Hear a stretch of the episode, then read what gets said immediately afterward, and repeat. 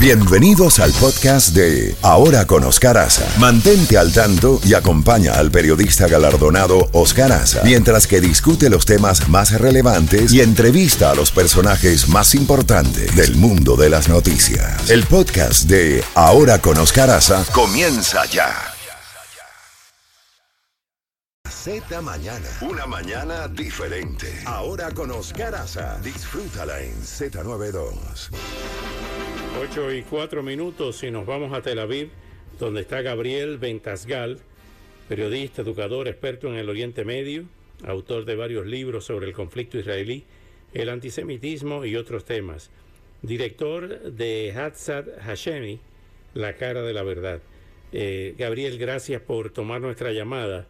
Eh, estamos, eh, hemos hecho un resumen en la mañana de hoy de una serie de titulares que realmente preocupan eh, el hecho de las declaraciones del presidente de Turquía atacando directamente a um, Bibi Netanyahu, la amenaza de Irán de utilizar un cohete hipersónico que tiene, que puede usar cabeza nuclear para atacar directamente, que, llega inclusive en su alcance a, Israel, el tema de la ofensiva con todo el despliegue de tanques frente a la franja de Gaza, las movilizaciones en las universidades, en realidad es un mundo en ebullición.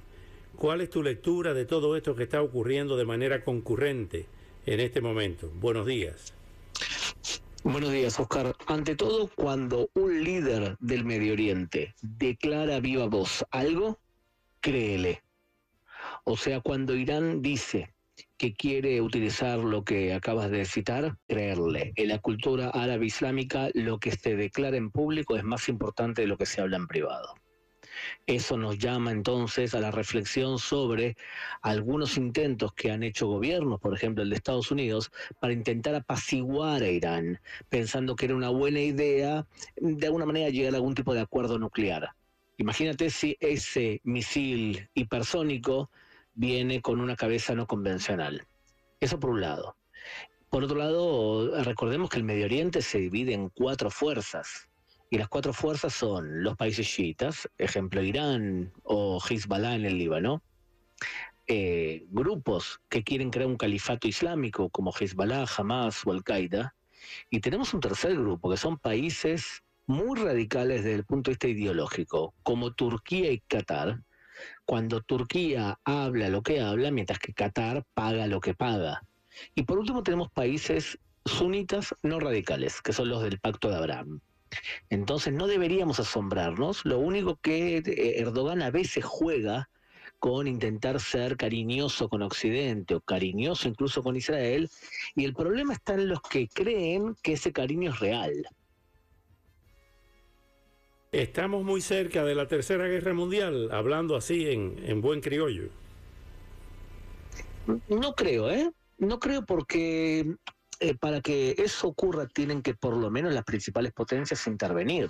Si no, es una guerra regional y en este caso es una guerra entre, incluso lo máximo que puede ocurrir, creo yo, es una guerra entre Israel y, e Irán. Y así todo, creo que no son realmente fuerzas eh, que se pueden enfrentar han abierto. Creo que Irán no es tan suicida como para enfrentarse a Israel en una guerra total. Y tampoco creo que las potencias, especialmente Rusia, quiera intervenir. Ya suficientes problemas tiene en el frente ucraniano como para provocar, por ejemplo, que Israel le dé cúpula de hierro a Ucrania o que le dé drones inteligentes que no pueden competir con los iraníes. O sea, los drones inteligentes israelíes son mucho mejor que los iraníes. Así que no lo veo tan claro eso. Ah, pero Gabriel, eh, también es cierto que Estados Unidos está desplegando fuerzas en la zona, tiene dos portaaviones y se habla de la posibilidad de enfrentamientos entre Irán y Estados Unidos. Sí, así todo, creo que si ese fuese el enfrentamiento, puede ser que se contenga y soy proclive a pensar que se contenga en ese tipo de enfrentamiento. Tampoco me parecería racional que Irán agreda a tal punto de provocar una reacción norteamericana. Pero ¿sabes cuál es el problema? Que ahora estamos hablando, Oscar Asa y yo, que creo somos dos personas racionales. Cuando de verdad un grupo radical islámico suele actuar de forma no racional. Entonces lo que suponemos que haga no siempre es lo que realmente termina siendo y no porque piense de forma eh, irracional, sino simplemente porque su teología es que es más importante la vida futura en el paraíso con 72 vírgenes que la vida terrenal. ¿Qué, qué está pasando ahorita en la franja de Gaza, en la parte norte, donde hay un despliegue de tanques y de artillería israelí eh, en, en esa zona? Y ya se ha estado peleando desde hace varios días eh, en territorio de Gaza. Está el hospital ese que por, por, debajo tiene los túneles, todo un enjambre de túneles. Eh, hay eh, funcionarios militares que han sugerido inundarlos con agua para provocar la, salida, pero ahí morirían los rehenes, ¿no? Pues parece que los tienen ahí debajo del hospital ese. Sí, lo que es extraño, Oscar, es que desde hace años se sabe que el comando central del Hamas está abajo de la tierra del hospital Shifa. O sea, utilizan de forma constante el hospital Shifa como su guarida. Entonces, eh, no debería asombrarlos. Eso por un lado.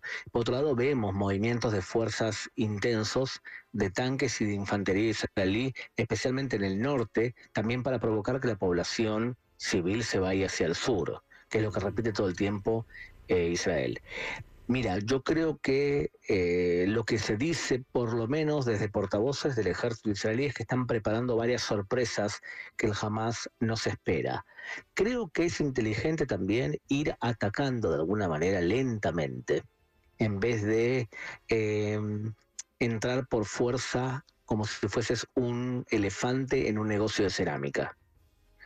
Eh, es inteligente, porque el jamás hay que pegarle fuerte y de forma constante y no un embate donde te están esperando para poderte meter trampas, por ejemplo.